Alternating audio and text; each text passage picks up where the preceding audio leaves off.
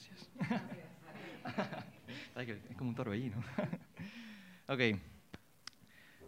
Hoy en día es probable que, que sí, por lo menos seas parte de esta cultura, por lo menos yo lo soy. Existen muchos programas, eh, programas de televisión, reality shows, de canto, al que naturalmente a muchos nos gustan. Puede ser, eh, poder ser asombrado por las habilidades de canto, por los tonos donde llegan las personas, los cantantes. En estos programas nos inspira, nos, nos, nos, conmueve, nos, llama y también inclusive hasta cuando no lo hacen muy bien, eh, de la nada este, podemos empezar a evaluar qué tan bien o qué tan mal lo han hecho. Una particularidad de estos programas es un jurado que te califica en vivo, usualmente son tres, a veces eh, para que sean tú seas imparcial, el cual usualmente está compuesto por cantantes famosos y algunos cuyo único rol es, empezar a, moverle el piso a los que están enfrente, eh, hacer que la cosa se ponga difícil. Siempre hay uno que es como el agradable, siempre hay uno que es como el tough, el que es difícil, el que te, te tira todos los comentarios hostiles y tú realmente, esa persona realmente todo el mundo piensa que lo hizo bien, pero no fue suficiente. Muchas veces, tanto la audiencia como nosotros participamos de, esto, de eh, establecer evaluación, juicio, podría decirse, de los participantes. Podemos ver cómo estaban vestidos, cómo cantaron, a, qué tono llegaron. Y realmente puede ser que tú y yo no sepamos mucho, de música, pero cuando vemos el programa de la nada nos volvemos expertos en músicos y, sabemos evaluar a todos los participantes y sabemos cómo llegó y qué no llegó. Y, bueno, esta parte no la cantó bien, no hizo armonía y de la nada somos expertos, ¿verdad? Y somos muy buenos para eso, somos muy buenos para empezar a dictaminar, dictaminar juicio y decir, mira, esta persona lo hizo bien, no lo hizo bien, inclusive a veces cuando estamos en contra de la opinión de los jueces.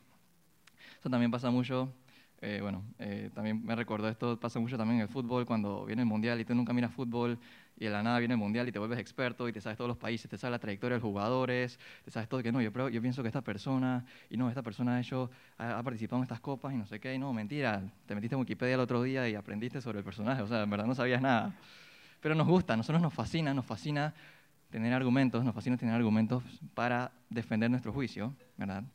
Y para decir que lo que estamos diciendo, hey, está bien, y este, justamente que no, usualmente lo hacemos con la idea de que estamos en lo correcto. ¿verdad? Eh, regresando al tema de los cantos, este, porque me gusta mucho esa, esa, ese ejemplo, puede ser que también hayas escuchado que también nacieron unos programas, bueno, los originales está el, X Factor, America's Got Talent, todas estas cosas, también lo que tenemos aquí en versión panameña, pero hay unos que se llaman La Voz. La Voz es particular porque son audiciones ciegas. Eso quiere decir que si nunca lo has visto, eh, el participante o el cantante Futura Estrella se para adelante, pero los jueces no están mirando. O sea que solamente pueden escuchar lo que están cantando, más no ven cómo su apariencia, no ven, no ven cómo se ve. Porque hemos visto y hemos sido testigos de muchos casos de, participantes que llegan y tú te esperas de que, bueno, esta persona no se ve bien, parece que nunca cantara, parece como que ni siquiera hiciera ejercicio en su vida, entonces tú estás de que, más esta gente no parece artista, y la nada abre la boca y te quedas totalmente asombrado. Por eso, creo que eh, fue el espíritu cuando nació este tipo de programa, La Voz. Y simplemente lo escuchan cantar y si les gusta, si lo has visto, apretan un botón y todo el mundo se emociona y se da la vuelta y la gente se emociona y se forma la cosa, ¿verdad? Nos damos cuenta que hay algo más de lo externo que nos llama la atención. Hay algo más acerca de las cosas que podemos ver cuando emitimos un juicio, cuando tomamos una decisión respecto a algo, a alguien o algo, y da la impresión de que cuando es algo que no esperábamos es mucho más asombroso. Y usualmente son cosas que fácilmente no podemos ver. de conocimiento general, entonces, el famoso dicho que no juzgues un libro por su cubierta. Entonces, lo escuchamos en la escuela.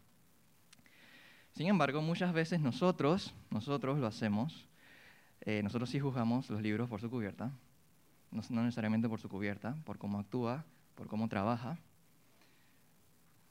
por cómo se dirige a las personas, pero necesariamente no conocemos las motivaciones de esa persona. Nosotros entablamos, y es muy fácil, juicio a diestra y a siniestra, y nos volvemos expertos. Y creemos que tenemos la razón, cuando realmente ni siquiera muchas veces conocemos la situación o la persona. Entonces es una realidad que nosotros somos propensos a entablar juicio premeditado e inclusive hasta definitivo. Cuando ya eso, esa idea entra en nuestra mente, difícilmente va a salir de nuestra mente. Y es probable que hayas, te hayas encontrado con personas así también. Algunos dicen que la iglesia es experta en esto. Estas, semanas vamos a estar entrando en una serie de, de estudios titulada Recetas para el desastre en la iglesia local, donde vamos a estar evaluando un poco las situaciones que pueden ocurrir en la iglesia eh, y que poco a poco la pueden llevar al desastre. Y vamos a estar viendo una de esas, puede ser que ya te imaginas que vamos a estar viendo. Quiero que me acompañen en sus Biblias, ya sea electrónica, eh, Kindle, eh, digital, papel, realidad virtual, la que tengas. Vamos a 1 los Corintios, capítulo 4, versículo 5.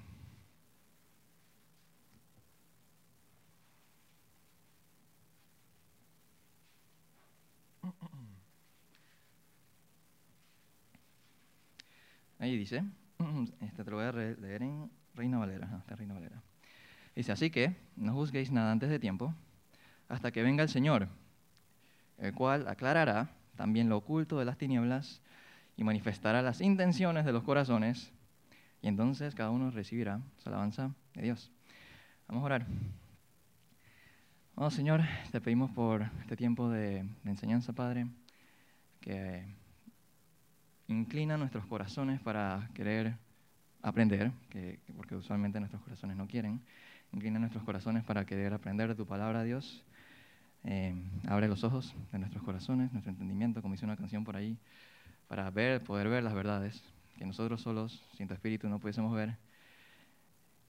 Y también, Padre, eh, que este estudio, eh, Dios, y tu palabra, Padre, como dicen los salmos, que nos satisfaga y nos llene y realmente nos haga reflexionar y encontrar las cosas que tenemos que cambiar y cómo podemos parecernos más a ti, Señor Jesús. Te damos gracias por este tiempo y oramos en el nombre de Jesús.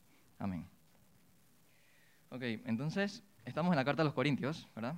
Y eh, por lo menos hace algunas semanas, tanto recuerdo que Willy eh, también tocó el tema de la carta a los Corintios, también salió en otros de los mensajes, la, la carta a los Corintios, y vimos un poquito el contexto de esta iglesia, pero te voy a dar un, un repasón rápido, repasón rápido, para estar en contexto.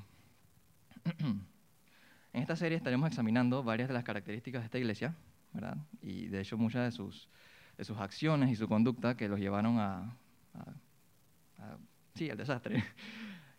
Y vamos a aprender cómo se nos da luces a nosotros de cosas que pueden llevar a la iglesia local al desastre. ¿Por qué Pablo escribió esta carta? Primero, bueno, Pablo escribió esta carta a los Corintios, él la escribió desde Éfeso. Él estaba tratando con una serie de temas mira, que estaban ocurriendo en esa iglesia. División, unidad, el rol de los obreros cristianos, disciplina en la iglesia, inmoralidad sexual, que ese sale bastante en la carta, divorcio, cristianos débiles y maduros, dones espirituales, entre otros temas. Algunos argumentan que la razón de por qué Pablo tuvo que ser tan enfático con tantas, o sea, como que está enseñando muchos temas, están enseñando muchos temas, es, es justamente porque la iglesia de Corintio era divisiva, o sea, que ellos tenían, eh, eh, tenían maestros y consideraron que, bueno, este maestro dice esto, este maestro dice esto, este maestro dice esto, y como todo el mundo tenía, entonces eso empezó a generar que cada mundo, o grupos de personas o facciones, tenían su propia idea de, bueno, esto es así o esto es así. Entonces Pablo tuvo que decir una serie de cosas dirigidas a esta iglesia sobre cómo realmente eran las cosas. ¿verdad? Además de primera y segunda los Corintios, porque bueno, son las que tenemos en la Biblia, esto también es una realidad que existía una correspondencia, o sea que muchas cartas o comunicaciones entre la iglesia de Corinto y eh, Pablo. Por lo menos se habla de dos cartas adicionales, además de primera y segunda a los Corintios, en donde se le reportaba a Pablo cuál era la situación en la iglesia. ¿verdad? Puede ser que recuerdes esto cuando hayas leído esta carta. La situación puntual era que algunos corintios estaban eh, faccionados o agrupados por, porque algunos favorecían a Pablo, dice que otros favorecían a Apolos, dice que otros favorecían a Cefas o Pedro. Y lo que empezó a pasar es que los corintios empezaron a definir el liderazgo de acuerdo a la sabiduría humana. Esta situación era complicada aún más, y esto lo, aprendí hace poco, porque los corintios tenían en alta estima el discurso elocuente. O sea, el, el nivel del maestro era directamente proporcional a la elocuencia de sus palabras. Eso quiere decir que mientras mejor hablaba, mientras mejor te endulzaba, bueno, esta persona está inspirada, verdaderamente inspirada y realmente nos está enseñando la verdad. Obviamente eso llevó a divisiones y a comparaciones dolorosas, en donde un maestro estaba por encima del otro, en donde a otro lo, de, lo desprestigiaban y donde a otro simplemente decían, este es un nulo. Y justamente eh, a Pablo eh, le decían, tú no eres un apóstol, tú no nos puedes enseñar. Y fue bien curioso porque él fue el que fundó esa iglesia. Y aquí en 1 Corintios 4, Pablo está haciendo un argumento, está haciendo una defensa acerca de realmente lo que estaban haciendo los corintios y qué, cómo realmente deberían ver el liderazgo en la iglesia. Vamos de nuevo al versículo. 4.5 dice, Así que no juzguéis nada antes de tiempo, hasta que venga el Señor, el cual aclarará también lo oculto de las tinieblas y manifestará las intenciones de los corazones, y entonces cada uno recibirá su alabanza de Dios. ¿Cuál es la implicación? La implicación es que los corintios estaban participando activamente en esto, estaban entablando juicio, y ahora vamos a ver más adelante que no era un, no era un juicio normal, o sea, que era un juicio definitivo eh, sobre sus líderes, sobre los que, los que habían participado en la fundación y crecimiento de la iglesia de Corintio. ¿Dónde venía el problema? Mira, mira, mírate ahí el versículo. Este te voy a leer en una traducción viviente, pero puedes seguirme en la versión que quieras. Versículo 6. Amados hermanos de NTV, puse el caso de Apolos y el mío propio como ilustración de lo que les vengo diciendo. Si prestan atención a lo que les cité de las Escrituras, no estarán orgullosos de uno de sus, de uno de sus líderes a costa de otro. Pues, ¿qué derecho tienen a juzgar así? ¿Qué tienen que Dios no les haya dado? Y si todo lo que tienen proviene de Dios, pregunta, ¿por qué se jactan como si no fuera un regalo? Fuerte las palabras, ¿verdad? Fíjate el versículo 5, y por eso me, eh, perdón, eh, versículo 6, y por eso lo estoy leyendo en NTV, que dice, no estarían orgullosos. O sea, que está hablando de alguna manera, o está conectando, Pablo está conectando la idea de que el juicio premeditado que ellos están haciendo, ¿verdad? Está asociado y relacionado al orgullo que ellos sienten por uno u otro líder. Nosotros muchas veces, al igual que los corintios, tenemos nuestros propios estándares. Eso nos llena el orgullo. Y pueden ser estándares que el mundo nos enseñe acerca de qué es el liderazgo, acerca de cómo se debe trabajar, acerca de cómo se deben administrar las cosas, diferentes cosas, con diferentes grupos de personas que hayas trabajado, puede ser que lo recuerdes. Entonces estos estándares muchas veces están alineados con nuestro compás moral, lo que consideramos que significa el éxito, lo que consideramos que significa el fracaso, entre muchos otros factores y todas esas cosas, si no estamos claros en la verdad, nos pueden influenciar y de hecho sí, tienen influencia sobre nosotros a pensar cómo deberían ser las cosas y primordialmente están fundamentados por nuestro orgullo y pensamos yo tengo la razón, mis objetivos, mis metas y yo creo que así debería ser, así debería ser, esta es mi visión, así debería ser y si no es así, entonces esa persona está en el correcto y voy a meterme a internet para algo que fundamente mis, mis creencias, ¿verdad? O mi forma de trabajar. En este caso, estoy alimentando mi orgullo y utilizándolo para juicio premeditado. Pero es una realidad que, es que esto eh, lo utilizamos para hacer comparaciones, se elevamos por encima uno del otro y por esa misma razón despreciamos inclusive a otros. Los corintios estaban haciendo fuertes comparaciones y juicios entre los líderes de la iglesia y eso era una receta para el desastre. ¿Cuál era la solución? Mira eh, ahí el versículo 4. Pablo nos muestra, y esto es lo que vamos a estar desarrollando, ¿sí? desarrollando en el justo tiempo, eh, en la tarde de hoy, dos formas, las formas claras de cómo debemos considerar y evaluar el liderazgo de una iglesia y también qué es lo que no debemos hacer. Mírate el versículo 4. Dice, porque, aunque este es Pablo hablando, porque aunque de nada tengo mala conciencia, no por eso soy justificado. Pero el que me juzga es el Señor. Esa parte es importante, pero el que me juzga es el Señor. ¿Por qué? Porque el versículo 5, que es el que estamos analizando hoy, está conectado con ese. Dice, así que, como el que me juzga es el Señor, así que no juzguéis nada antes de tiempo, hasta que venga el Señor, el cual aclarará también lo oculto de las tinieblas, manifestará las intenciones, los corazones, y cada uno recibirá su alabanza de Dios. ¿Cuál es el punto principal que me gustaría que observemos, debido a que es Dios a quien últimamente, no sé si, se dice así en español, que lo, pasé de inglés al español, que finalmente juzgará todas las cosas, Dios quiere que no juzguemos nada antes de tiempo, y de hecho vamos a ver un poco acerca de cómo, cómo Dios quiere que nos aproximemos hacia el juicio. Primero, veamos dos formas en que Pablo nos instruye acerca de cómo debemos considerar el juicio entre la iglesia. Mírate en el mismo, en el mismo pasaje, versículo 1. Dice, así pues, téngannos los hombres por servidores de Cristo y administradores de los misterios de Dios. Versículo 2, ahora bien, se requiere de los administradores que cada uno se haya hallado fiel. ¿Qué ocurría con los corintios? Tenían una estima bien elevada de sus líderes, ¿verdad? Y ya estaban dictaminando juicio acerca de ellos, este, este, este habla mejor, este es más elocuente, este está más inspirado. Pero Pablo dice, no, téngannos los hombres, uno, por servidores, y ahora vamos a ver eso, servidores de Cristo, y dos, administradores de los misterios de Dios. Entonces me, acordé de esto y me gustó porque esto Willy lo mencionó no me acuerdo cuándo, en, una, en un mensaje también. Entonces la palabra servidores, ahí, cuando tú buscas el idioma original, es la palabra hiperete.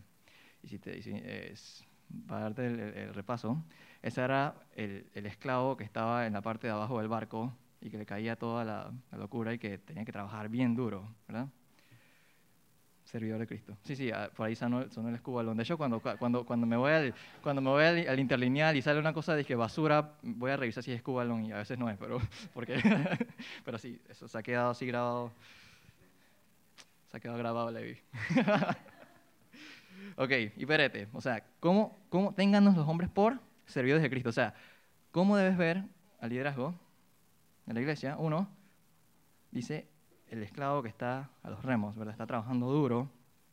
Dos, administradores de los misterios de Dios.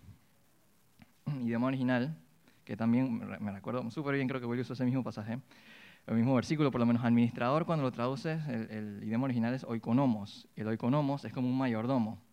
Entonces, esta persona era la que estaba encargada de, de un real estate, de la tierra, de, de un señor, pero como el señor no puede estar encima de todos sus esclavos, sus trabajadores, él tenía que tener a alguien que estuviera pendiente, ¿verdad? Un administrador.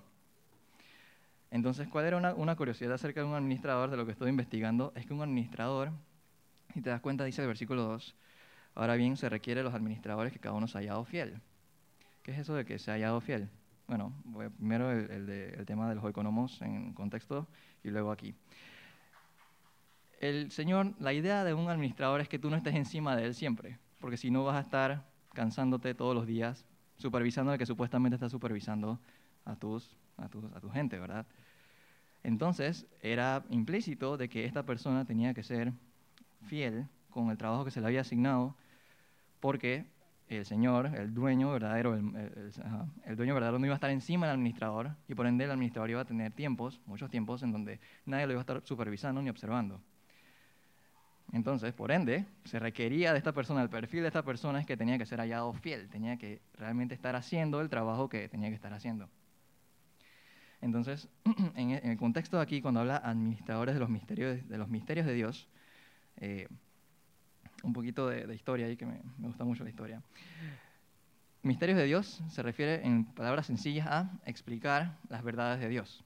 ¿Por qué Pablo está haciendo la diferencia entre explicar los misterios? Porque los sacerdotes romanos, de la religión romana, ellos, muchos de ellos lo que hacían con la gente era ocultar los misterios. O sea que eh, tú tenías que hacer cosas para poder llegar a una revelación que nunca ibas a llegar acerca de los dioses. Pero en cambio vemos que aquí, para, los, para, para, para el liderazgo de una iglesia, dice, uno, servidores de Cristo, y dos, administradores fieles de las verdades. O sea que vamos a exponer, a revelar las verdades de Dios y no ocultarlas. ¿Verdad? Entonces, el contexto es ese, uno, para que los corintios supieran, bueno, no nos miren ni así, ni así, ¿verdad? Sino, téngannos por servidores de Cristo y administradores de los misterios de Dios, porque esto es importante. La primera exhortación para nosotros es considerar correctamente al liderazgo en la iglesia, sea, dentro de cualquier iglesia. No los exaltemos ni los pongamos en pedestales de que yo soy, este es la iglesia porque allí está este pastor y por ende esto es lo máximo y allá todos están en panga. Ni tampoco los despreciemos o nos creamos que somos, que la iglesia es maestra de su liderazgo, porque dice ahí, bueno, ellos son nuestros hiperetes, ellos nos sirven, tampoco es la idea. Podríamos llegar a pensar de que, ah, bueno, yo ofrendo aquí en la iglesia, yo pongo mi diezmo, por ende, yo me vuelvo un accionista de la iglesia y de la nada empiezo a creerme la idea de que el liderazgo tiene que hacer lo que a mí me satisface, ¿verdad? Cuando no es la idea tampoco. Entonces Pablo está tratando de que ellos tengan un concepto claro de cómo deberían mirar, evaluar al liderazgo. El, el liderazgo de la iglesia en amor va fielmente a administrar los misterios que Dios les ha entregado, la sana doctrina, en la palabra. Dice Gálatas 5.13, porque hablamos de servir, porque todos al final si has creído en Cristo, todos somos siervos. ¿verdad? Gálatas 5.13 dice, porque vosotros, hermanos, a libertad fuisteis llamados, solamente que no usen, no uséis la libertad como ocasión para la carne, sino servíos por amor los unos, los unos a los otros. Tenemos que servirnos los unos a los otros.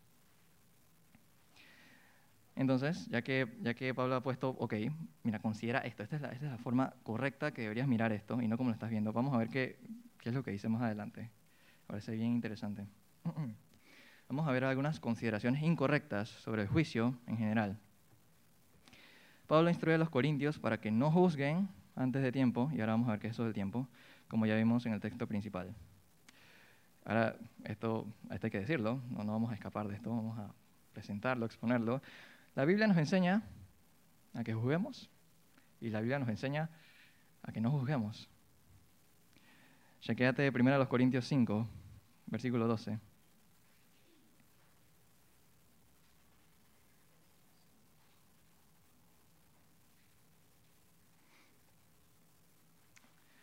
Justamente en la misma carta, y por eso que está bien cercano al pasaje que estamos estudiando, y es mismo Pablo escribiéndole a los Corintios, un capítulo después. Porque dice, versículo 12, ¿qué razón tendría yo para juzgar a los que están fuera? Hablando acerca del juicio hacia los que están fuera de la iglesia. Ay, gracias. Dice, no juzgáis, no juzgáis vosotros a los que están dentro, y cuando lo buscas en otra versión, hace referencia a que es implícito de que sí tienes que evaluar a las personas que se hacen llamar creyentes que están contigo. Y eso lo ves en la carta porque ya bueno, la historia de que estaba el tema de inmoralidad sexual en la iglesia de Corinto y Pablo está diciendo, esta persona tienen que tienen que sacarla de la iglesia. Y bueno, y el segundo de los Corintios vimos que tienen que perdonarla. Pero bueno, si es, que fue esa persona. Porque a los que están fuera, versículo 13, Dios juzgará. Quitad pues, ahí está, quitad pues, quitad pues a ese perverso de entre vosotros, vimos en el versículo 13. Entonces ahí pareciera diciendo, bueno, tienes que juzgar, pero de la nada el versículo, el, el capítulo que estamos estudiando, 4.5 dice, así que no juzguéis nada antes de tiempo. Entonces es una contradicción. O sea, que aquí dice que sí, aquí dice que no. No. Vamos a ver primero qué es lo que no debemos juzgar. Primero los Corintios 4, 5.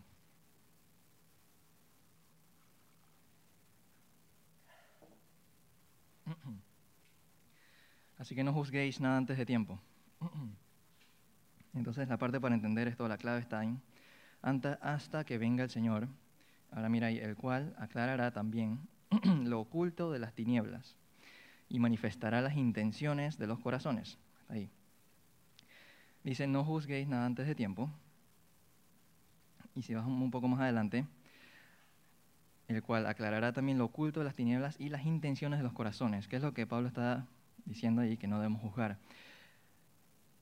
Las intenciones ocultas de los corazones, cuando nosotros hacemos un juicio premeditado sobre personas sin siquiera conocer sus intenciones verdaderas, simplemente por lo que vemos afuera, por lo externo. Y sí, es cierto, y ahora vamos a ver los versículos de por sus frutos los conocerás y todo esto, correcto. Pero muchas veces, ponte a pensar, yo me puse a reflexionar sobre eso, es bien fácil para nosotros eh, dictaminar juicio cuando realmente no conocíamos las motivaciones verdaderas de una persona. Simplemente porque asumimos y, y de la, del hecho eh, que está aquí a la realidad, nosotros llenamos el, nosotros llenamos el, el espacio, ¿verdad? Eso está asumiendo.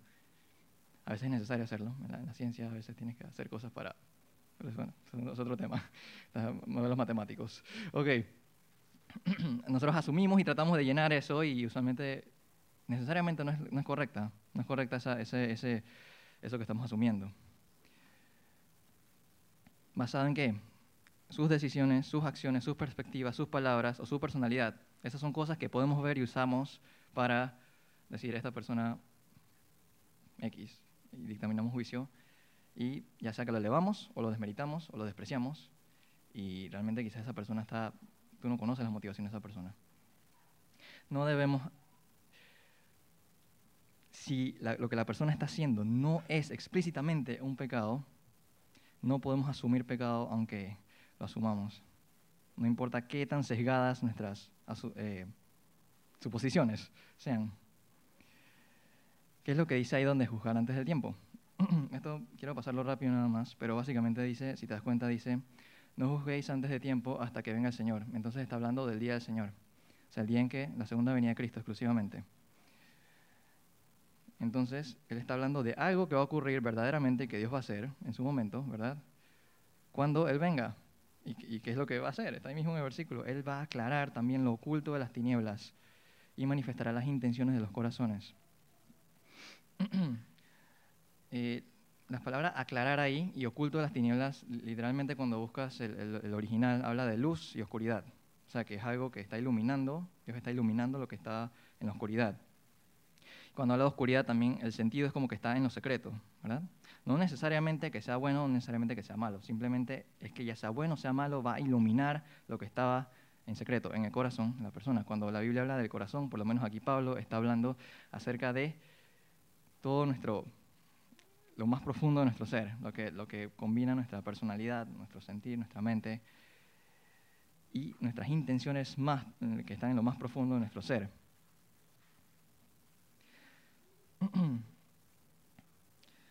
Lo que sí sabemos eh, acerca de este versículo, vemos, sabemos, bueno, ya hemos visto que los corintios estaban discutiendo uno, con el otro, entre facciones.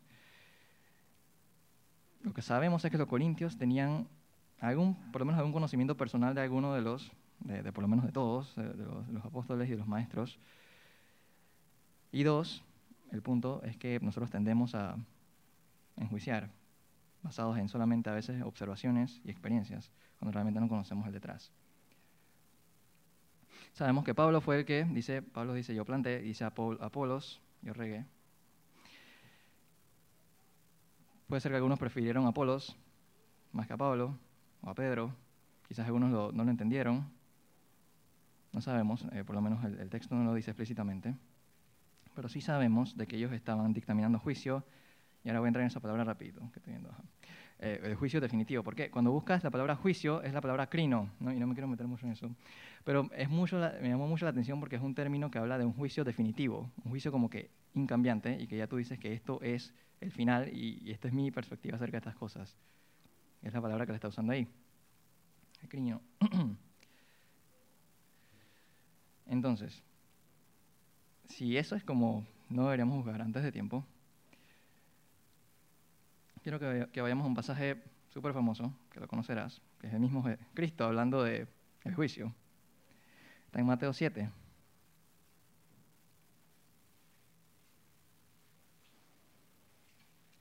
Eso me recuerda a un meme que vi el otro día, dice que cuando lees, cuando lees versículos sin su contexto literario, o sea, quiere decir que nada más lees un versículo sin lo que sigue.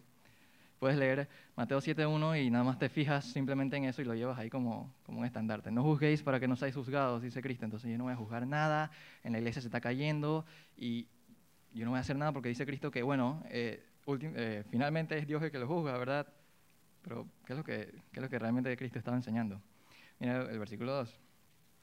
Porque con el juicio con que juzgáis seréis juzgados, y con la medida con que medís, ahí habla de, metro, creo que era metro, o una, una forma de, de medición, o será medido. Y porque miras la paja que está en el ojo de tu hermano y no echas de ver la viga que está en tu propio ojo. O como dirás a tu hermano, déjame sacar la paja de tu ojo y he aquí la viga en el ojo tuyo. Hipócrita, saca primero la viga de tu propio ojo y entonces verás bien para sacar la paja del ojo de tu hermano. hemos visto este versículo anteriormente, y exactamente es la enseñanza que Cristo nos da acerca de cómo debemos, sí, juzgar. Y también es lo mismo que vemos hacer eco acerca de lo que vimos en la carta a los Corintios, que Pablo les dice, mira, esto es exactamente lo que tienen que estar preocupados cuando vean las personas que se dicen llamar cristianos, que están alrededor de ustedes y están haciendo pecado explícito y está afectando a las personas que les rodean, tienen que tomar acción contra esta persona en amor, claramente, no condenarlo pero también respecto al liderazgo, respecto, y no solamente al liderazgo, sino respecto a cualquier persona, en, contexto del liderazgo, dice, no juzguéis antes de tiempo, porque finalmente, o sea, está hablando de algo que viene, finalmente, es Dios, que también es una realidad, el que va a dar luz, dar luz a las cosas secretas del corazón. Mira este versículo que, que me gustó bastante, de Romanos 2, 16. Que se relaciona con esta idea.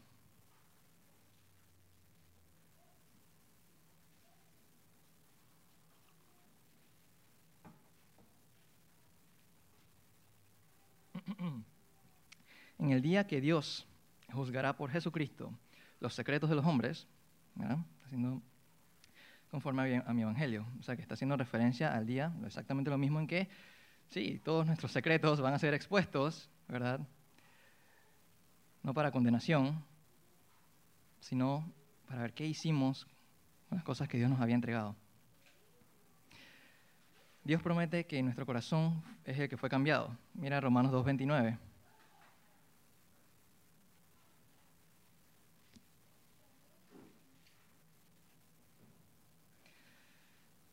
Sino que es judío el que lo es en lo interior. Y la circuncisión, que era la, la muestra física, ¿verdad? Decía era judío.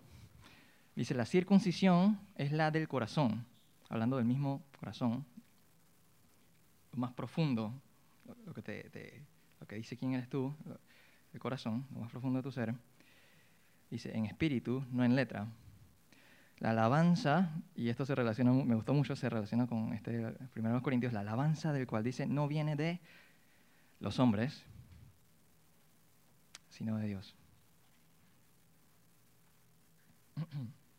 Para poder, para poder, como dice eh, la palabra de Dios, hacer juicio correcto y no desmedido, como lo estaban haciendo los corintios, y que potencialmente estaba llevando un desastre a la iglesia, no empecemos afuera, empecemos adentro, empecemos en nuestro corazón. Como dice Cristo, examínate a ti mismo antes de estar viendo eh, la paja del ojo de tu hermano, mira tu viga para ver cómo está. Y ya que has visto la viga que está en tu ojo, la has reconocido, has pedido a Dios que te cambie, que te ayude a seguir adelante, ve a donde tu hermano o tu hermana, en amor, y, ayúdale a quitarle la paja que observaste en su ojo.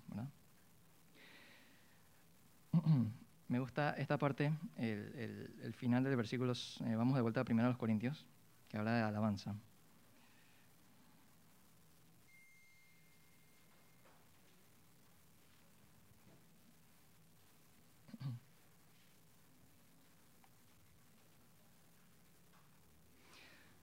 Si empezamos conversando en que Dios, como dice el versículo 4, porque el que juzga finalmente es el Señor, hay que llegará un día en que Él va a mostrar todo, ¿verdad? El Señor, como dice el versículo 5, dice, cada uno recibirá su alabanza de Dios. La palabra alabanza hace, hace alusión no a una excesiva a una excesiva alabanza como lo que los corintios estaban haciendo, propulsando a alguien por encima de los demás. Habla de... Bueno, hay, hay, varios, hay varias palabras.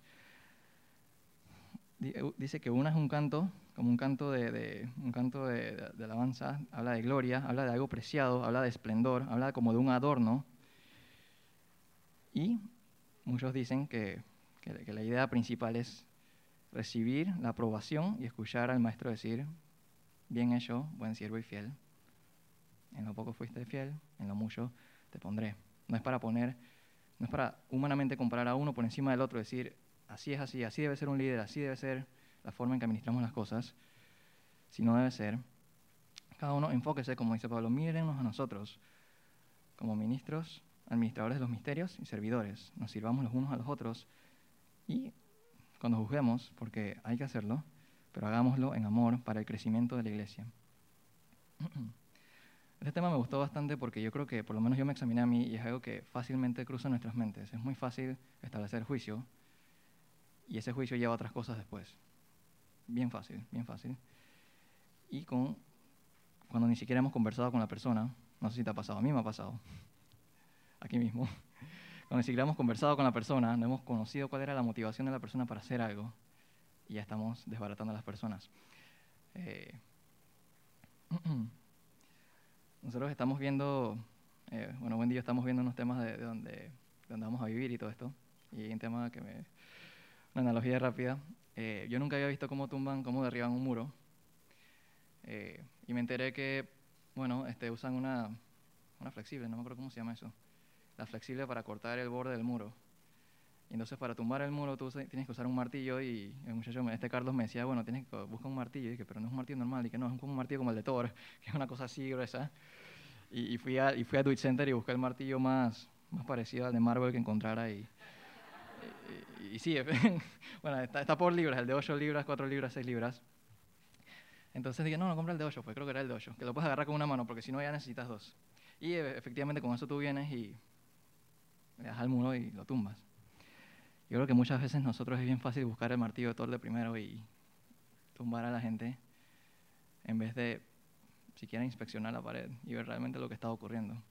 Y yo creo que esa es la exhortación para nosotros y que vamos a seguir viendo a través de estas semanas es realmente examinemos nuestros corazones y pensemos cómo estamos entablando juicio y si es en amor a nuestros hermanos o si simplemente lo estamos haciendo con las, las condiciones o las la sabiduría del mundo y pensamos esto es lo correcto y lo mantenemos oculto por cierto tiempo y salen, pueden salir más cosas. Y Pablo afirma, o por lo menos en, esta serie, son recetas para el desastre en una iglesia. Vamos a orar. Amado Dios, damos gracias por tu palabra, Padre.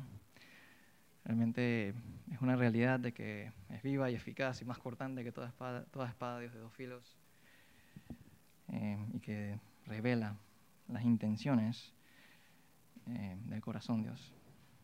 Ayúdanos, Padre, a buscar tu palabra todos los días, que es necesaria, porque sin tu palabra, Padre, realmente vamos a, vamos a querer agarrar los martillos y destruir fácilmente. La necesitamos para evaluarnos todos los días y conocer cuáles son las intenciones de nuestro corazón, cómo estamos evaluando a las personas, cómo realmente mucho más allá de lo que aprendemos en en, un programa musical y cómo naturalmente queremos evaluar. Recuérdanos, Padre, evaluar conscientemente, correctamente, ser lentos para hacerlo y recordar que al final eres tú, Dios, que cada uno de nosotros eh, no solamente eh, expondrás lo más secreto que está en nuestros corazones, sino que también, Señor, tu palabra dice que dice cada uno recibirá su alabanza. Y nosotros creemos eso. Damos gracias, Padre, y oramos y te entregamos todo esto en el nombre de Jesús. Amén.